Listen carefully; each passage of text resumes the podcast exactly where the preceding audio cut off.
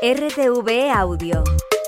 Descarga la nueva app y disfruta de los programas de RNE y nuestros podcasts originales.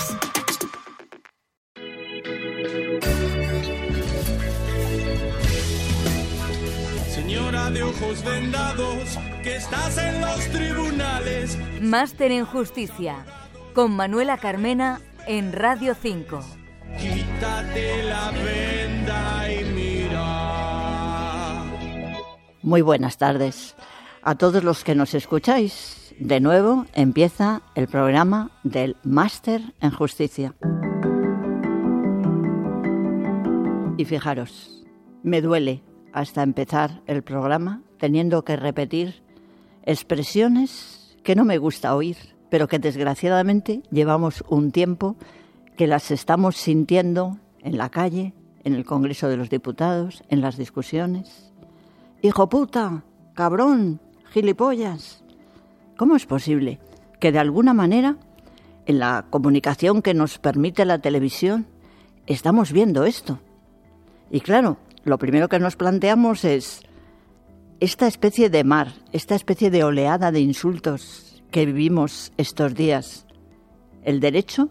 ¿La justicia? ¿Qué dice de eso? ¿A la justicia le parece bien? ¿Hay algún castigo por proferir estos insultos? Bueno, pues vamos a hablar de algo de eso. Efectivamente, cuando alguien insulta a otro y le llama las expresiones que antes he dicho y que, bueno, a lo mejor luego tengo que repetir alguna, pero que ahora no las quiero repetir, lo hace para hacer daño, para fastidiar, para perjudicarle. Y en las leyes hay un delito que se llama el delito de injurias. Las injurias efectivamente son los insultos. Cuando una persona dirige a otro insultos que le hacen daño, que le desprecian, pues eso son las injurias. ¿Y cómo es posible que habiendo un delito de injurias, sin embargo, estemos viviendo en esta especie de balsa en la que se está normalizando el insulto y que vemos que insultan pues no solamente los manifestantes y en las declaraciones, en los coloquios, sino desgraciadamente en, el propio seno del Congreso de los Diputados y, y, en las asambleas de las comunidades. Estos días a mí me parece que ha sido muy, muy doloroso ver cómo una presidenta de la comunidad repetía y justificaba eh, la expresión, sí, debidamente envuelta en palabras que la pudieran disimular, pero el contenido era que sí, que el presidente de la nación se merecía el que se le llamara hijo de puta, aunque intentara envolverlo en una frase cómica diciendo no, no, no, no es hijo de puta, es que me gusta la fruta. Bueno, pero el fondo, el fondo era el insulto, la descalificación. Y claro, lo que yo creo que ha pasado es que a veces las leyes no, no saben cumplir su cometido y yo creo que está pasando esto con la normalización de los insultos, ¿no? En el fondo, las injurias, para que puedan ser un delito y para que a uno le caiga una pena, que puede ser una pena muy fuerte de multa y a veces hasta de cárcel, tienen que ser insultos muy graves, muy graves. Y de alguna manera, los jueces en general han venido a decir que las expresiones que he repetido antes no son tan graves, ¿no? De hecho, pues tenemos una jueza que dicta una sentencia, una jueza de Palma de Mallorca, que dice que decir hijo puta pues no es realmente algo muy descalificante porque viene a decir, bueno, esto es una cosa que se ha quedado antigua, es un insulto que se refería a la profesión que podía tener la madre del insultado y eso ya no tiene sentido y tal. También he visto que existen sentencias que dicen que cuando en una empresa hay una discusión entre el patrono y los obreros, pues cuando en un momento concreto se cruzan estos insultos, pues que tampoco es delito, ¿no? Con eso, ¿qué os quiero decir? Que de alguna manera, cuando hubo una reforma de las leyes, hubo una reforma del Código Penal en el 2015, desaparecieron las penas, los castigos por estos insultos que no se consideran graves, ¿no? Quizá por eso, pues eh, cada día se normaliza más la utilización demasiado frecuente y demasiado habitual del insulto. Hemos hecho que nuestra manera de hablar habitual sea tan dura, tan agresiva. No sé, eh, las palabras pueden hacer mucho daño. ¿Qué nos pasa en esta sociedad nuestra española? Que no nos importa insultar con esa banalidad, con esa frecuencia.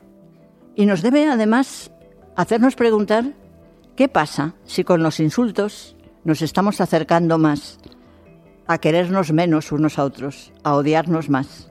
Pienso que debemos reflexionar qué nos pasa en España para que utilicemos tanto la voz para hacer daño al otro.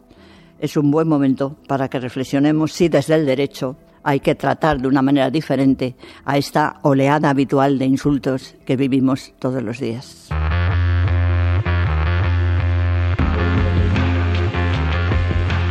Estamos en tertulia. Hola José María, ¿qué tal? ¿Cómo estás? ¿Qué tal? Pues estupendamente, pues ya vestidos, sin vestidos y con nuevo gobierno y todo.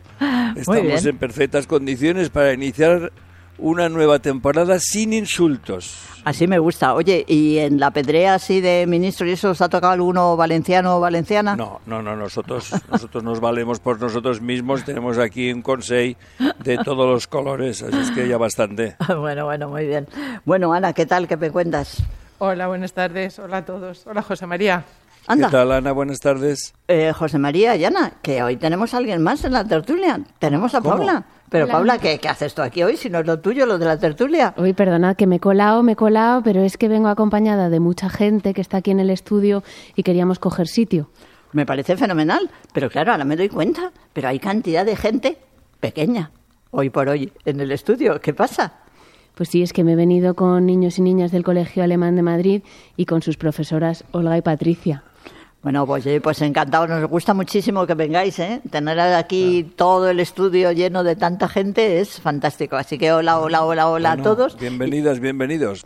Ana y José María, yo creo que este tema, no sé qué os habrá parecido a vosotros, pero a mí me parece importante y por eso yo le quiero preguntar a Ana, en primer lugar, vamos a ver, tú eres abogada, ¿qué aconsejarías tú a un empresario que, te dijera que en una reunión que tuvo con sus trabajadores, pues eh, le recibieron todos los trabajadores de llamándole hijo de puta, cabrón, ladrón. ¿Puede denunciar? ¿Podría conseguir que efectivamente las personas que le habían insultado tuvieran un castigo penal? ¿Les pondrían una multa? ¿Les mandarían a la cárcel? ¿Qué pasaría? Bueno, vamos a ver, yo creo que en un ámbito laboral, yo lo que le diría a este empresario no es que denunciara desde por una vía penal. En el ámbito laboral también hay otras herramientas. Es una falta, desde luego, muy grave el ofender tanto a los jefes como a los compañeros. Incluso eso puede estar castigado hasta con el despido, que es la sanción más grave en laboral. Entonces, si se enjuiciara esa actuación de los trabajadores pues eh, bueno, seguramente considerarán que no era lo suficientemente grave como para imponerles la sanción más grave de despido, a lo mejor otra, otra sanción. José María, ¿tú qué opinas de esto? ¿Crees que fue conveniente el que ya no haya una falta de injurias?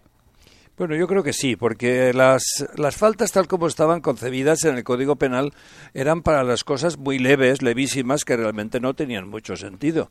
Y al final, pues el legislador decidió, que es nuestro, nuestros representantes políticos, dijeron, mire, el principio de intervención mínima, pero es que también hay que disminuir que la carga que los tribunales tienen eh, como consecuencia de hechos pequeños llamados hechos bagatela.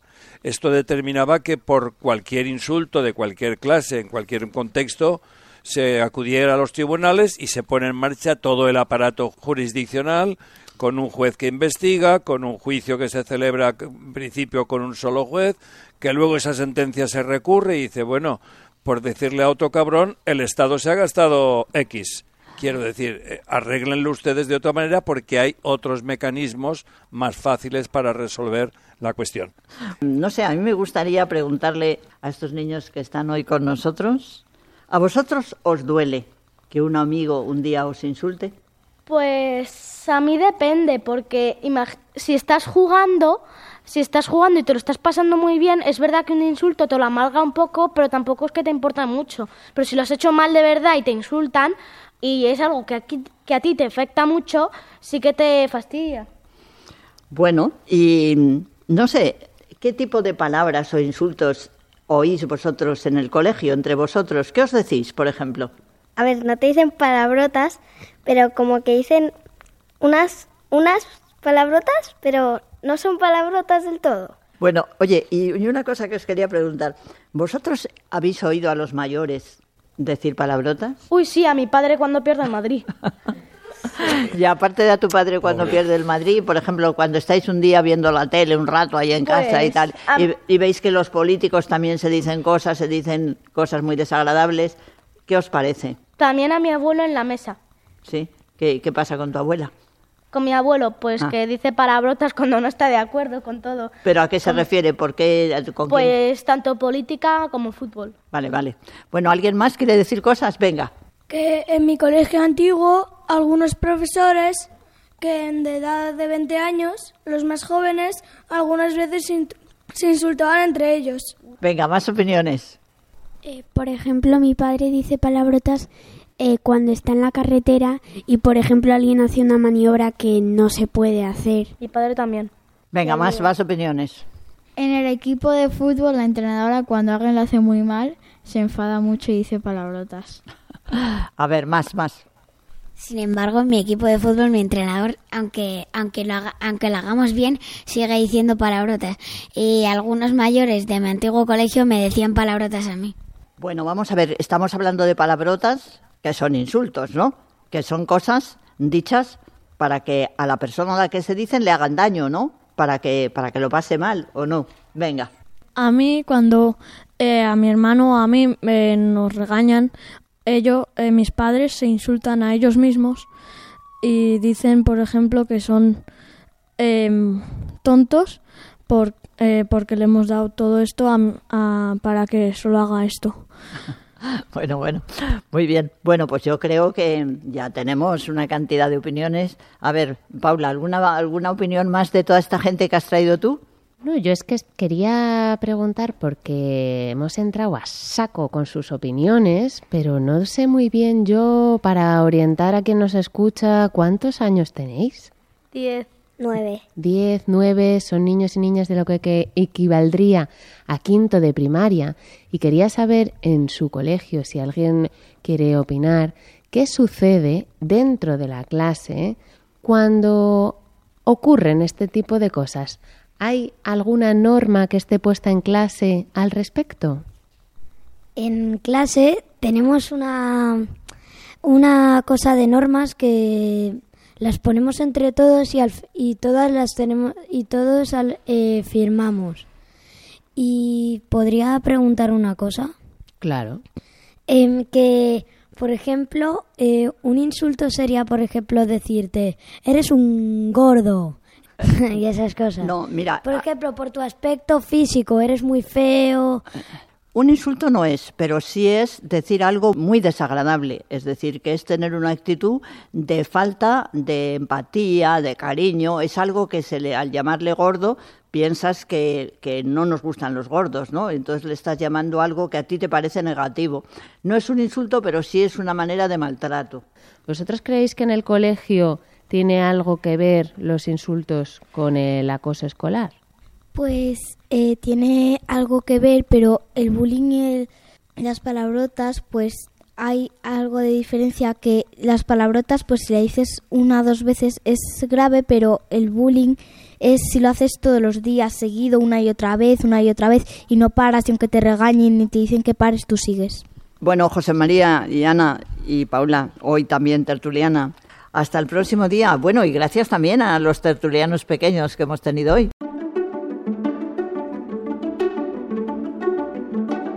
Máster en Justicia. Manuela Carmena.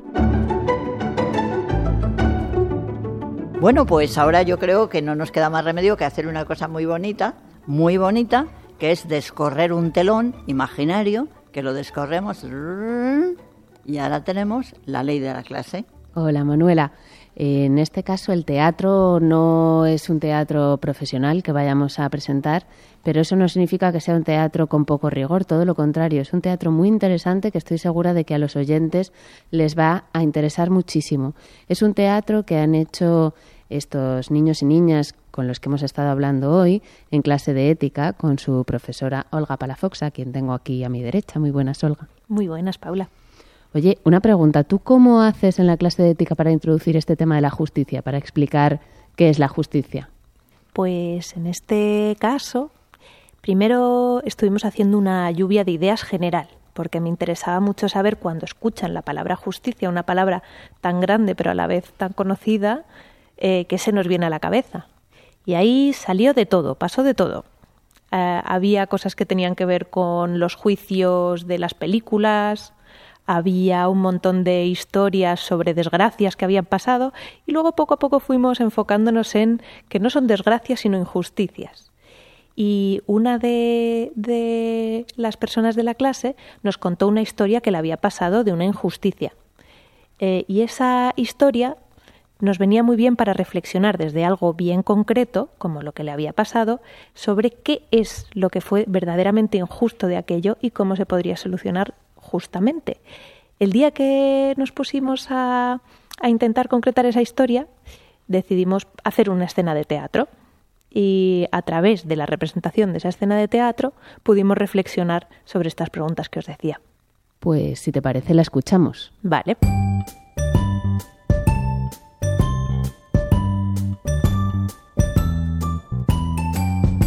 Buenos días. Hoy vamos a, a trabajar en los sustantivos. Tenéis que hacer los ejercicios 1, 2, 3, 4, 5, 6, 7 y 8 de la página 47. Frau Picasso, ¿puedo ir al baño? Claro que sí. Gracias. Toma los cuadernos. Gracias. Y los míos. Gracias. Yo también he terminado. ¿Cómo ese Gracias. yo-yo? Voy a cogerlo. Uy, voy a dejarlo en la mesa de Nora. Muy bien. Tu cuaderno, tu cuaderno, tu cuaderno. Gracias. Ya he vuelto. Frau Picasso, no está mi yo-yo. ¿Dónde está? ¿Lo tiene Nora? No, no he cogido yo. Ha cogido Lucas. No, Nora, eso está muy mal. No, no he cogido yo. Es injusto. Has sido tú, Nora. Has sido no, tú. No, Sí, he sido yo. No, sí, eres una ladrona y encima le echas la culpa a otro. le eches la culpa a otro. Pero es injusto.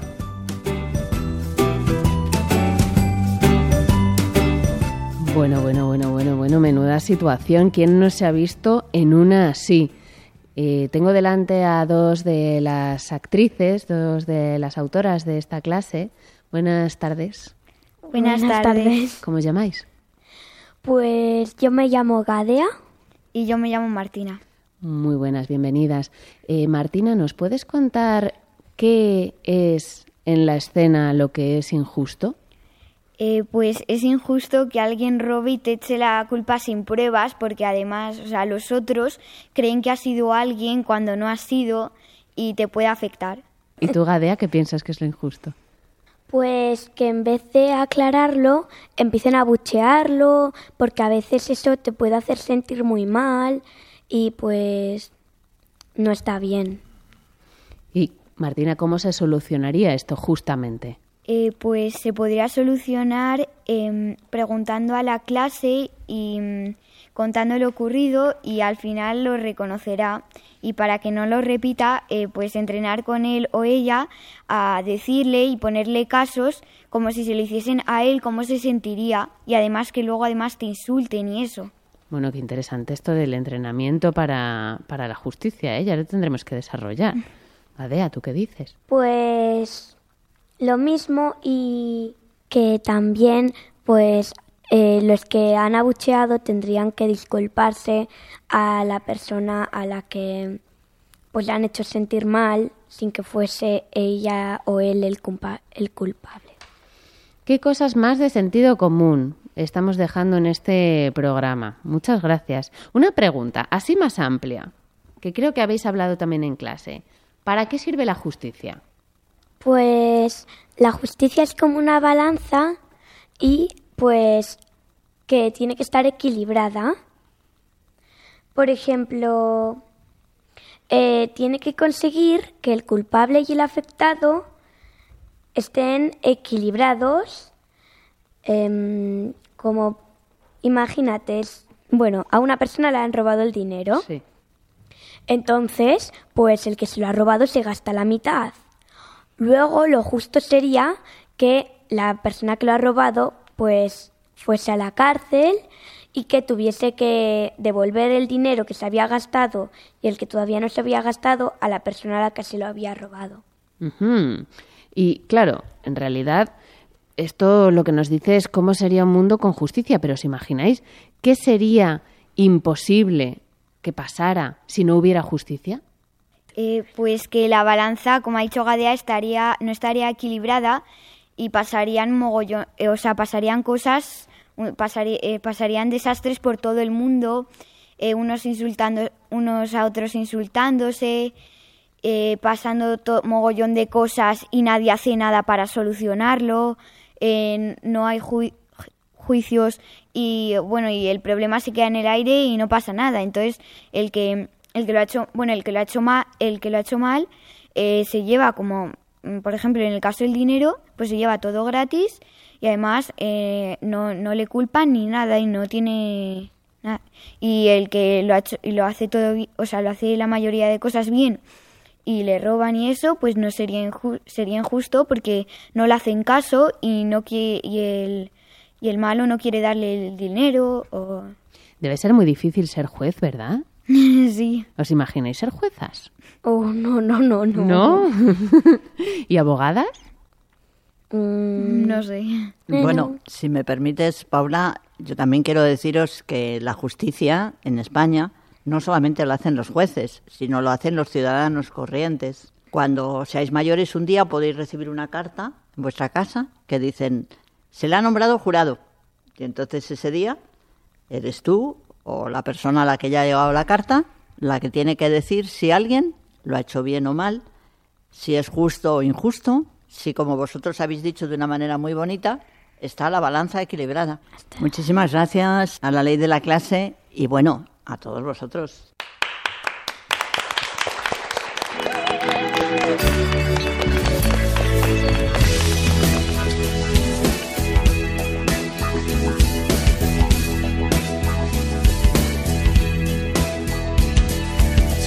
De ojos vendados, que estás en los tribunales, sin ver a los abogados, baja de tus pedestales, quítate la venda y mira.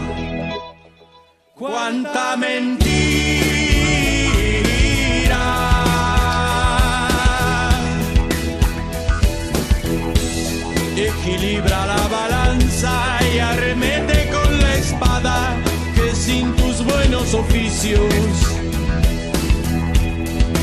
No somos nada.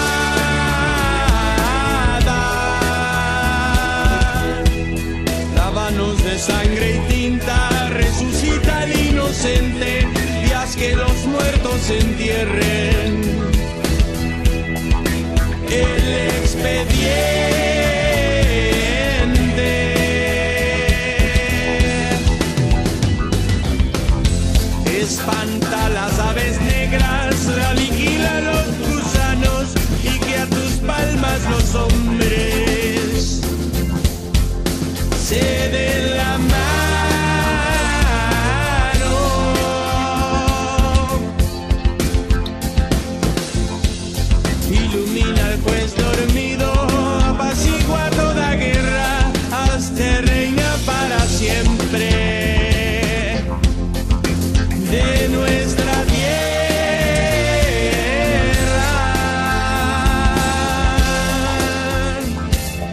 Señora de ojos vendados, con la espada y la balanza, a los justos humillados, no les robes la esperanza, dales la razón y llora.